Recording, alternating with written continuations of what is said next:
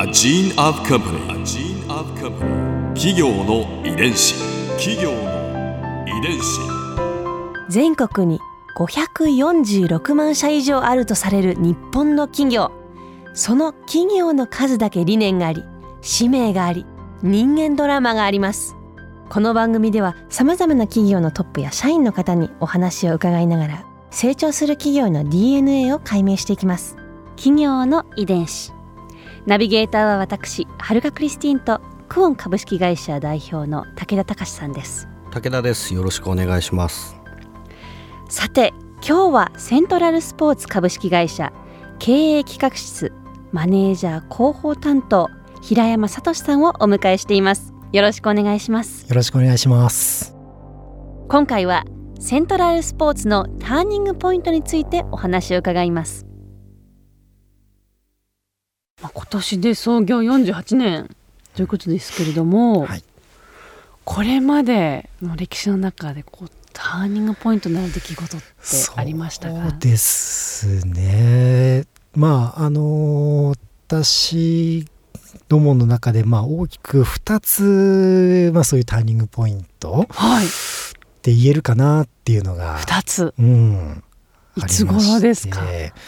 まあ、1969年に創業して、まあ、1つ目が、あのー、1983年。83年、はい、何があったんですか？その時この年にですね、あのー、今、あのー、はもう、あのー、移転で亡くなってしまったんですけれども東京のあの新橋に、はい、あのセントラルフィットネスクラブ新橋店っていうのがオープンしたんですね。うん、であの今フィットネスクラブっていう言葉すごく一般的になって、はい、まあ、日本全国にフィットネスクラブってあると思うんですけれども、ね、実はあのフィットネスクラブっていう名前を初めてつけたのがこの83年のセントラルフィットネスクラブ新橋店なんです。へー。はい、で、まあ、当時、あのー、結構アメリカの方からですねやっぱりこのフィットネスってですね、あの今でもやっぱりそうなんですけどアメリカが非常に先進国っていうふうに言われていて、で当時あの、まあ、今では日本でも本当に一般的になりましたけれどもいわゆるあのエアロビクスってあるじゃないですか。はい。あのプログラムがアメリカから日本に入ってきて、うんまあ、そのエアロビクスにあの有酸素運動っていうものが日本でも非常にこう流行っていた時代だったんですね。うん、うんうん、であのやっぱり我々の会社、まあ、当時子どもたちにあのスポーツを教えるっていうところでずっとあの成長してきた会社だったんですけれども、うん、あのそのフィットネスクラブがオープンしたことによってその大人の方がですねはい、まあ、日本でもやっぱそのスポーツをあのエンジョイするというか、うん、あのファッションって言ったらいいんですかね。うん、なんとなくこうスポーツっていうのは学校の体育だったりだとか、うん、今まではそっか。だから成長期のお子さんに向けての、うん、うん、まあ、一つそういう時代のターニングポイントそれだけじゃなく、うん、大人も特にあの若い女性だったりとか趣味としてファッションとしてスポーツを楽しむっていう時代だったんですよね当時。でその中でフィットネスクラブっていうのを我々がオープンしたっていうのが、はい、あのそれだけまでのやっぱり子供お子様を中心の事業が今度大人の方っていうふうにあの大きく広がったっていうのが一つ転機としてはあったかなと思います。素朴な疑問なんですが、えー、スポーツクラブというのとフィットネスクラブっていうのはこう感覚でどう違うんですか、うまあ、これ明確な定義って正直ないんですよね。あの今でもやっぱりスポーツクラブっていうあの、ね、お店名前でやってるところもありますし、あのフィットネスクラブだったり、まあ、最近我々ウェルネスクラブっていうような表現もしたりしてるんですけれども、はい、一般的なあのフィットネスクラブってあのこうトレーニングをするあのマシン機械が多い。そうですね、はい、があってであとあの、まあ、今言ったエアロビクスだったりとかをやるような、はい、あのスタジオ。グループで、ね、グループでやるような、ね、最近だったらヨガだったりだとか、うんうんうん、エアロビクスに限らずいろんなプログラムがありますけれどもであと、まあ、あの我々が得意とするところのプールですよね。このジムとスタジオとプールがこうあるあの施設っていうのがあの、まあ、フィットネスクラブとしてあの、まあ、一般的にはこう言われてますかね。うん、うん、それが初めて、はい。まあ、そういうね名前を初めて使ったのが1983年。へえそれがフィットネスクラブというふうにやっぱりなったことによって、うん、やっぱりそのねこうお客様のこう層というかうんうん。がすごく広がったというか、うん。っていうのがあります。企業の遺伝子。え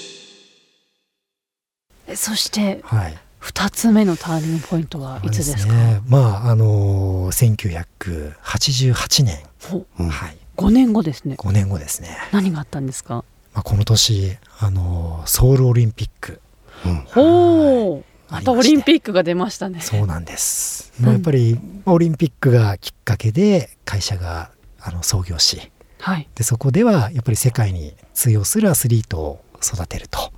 いうあの思いのもとに始まった会社が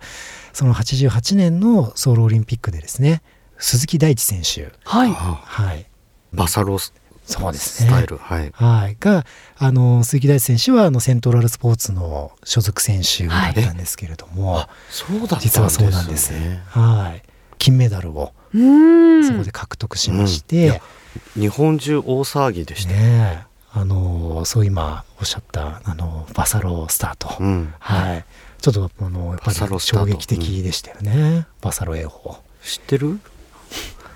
ばはい。ずーっとあの 水の中に。出てこないっていあそうそうそうはい。そうなんですよ。そうですね、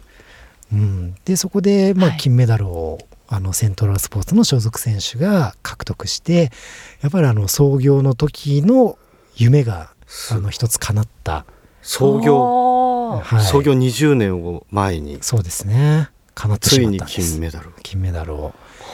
うん。やっぱりそのねオリンピックで金メダルを取るっていうその創業者の夢が叶ったっていうのは非常に我々にとっても大きなやっぱり自信になりましたね。あー。うん。この教え方はでい。とか、そうですね。まあ、なりましたねって僕その当時はあのまだ小学生とかだったんで あのそれをあの社員としてこうね感じたわけではもちろんないんですけれども、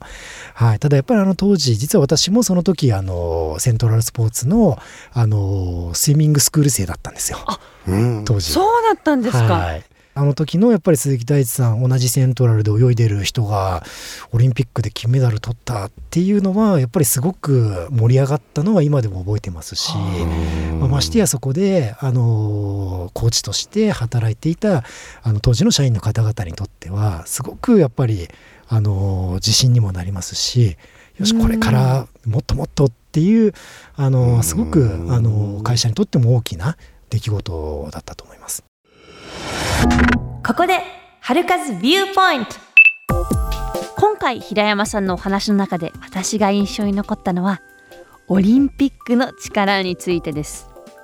まそもそもセントラルスポーツができたきっかけもオリンピックだったわけですが、ね、ソウルオリンピックで鈴木大地選手が、えー金メダルを取ったということでセントラルスポーツができた時のも目標の一つ夢の一つが叶った。そして指導方法に間違いがなかったということも確認できた。というお話がありましたよね。相当盛り上がったってことですけれどもますますセントラルスポーツができて50周年の時の2020年東京オリンピック一体どんな盛り上がりを見せるのか楽しみになってきました。企業遺伝子。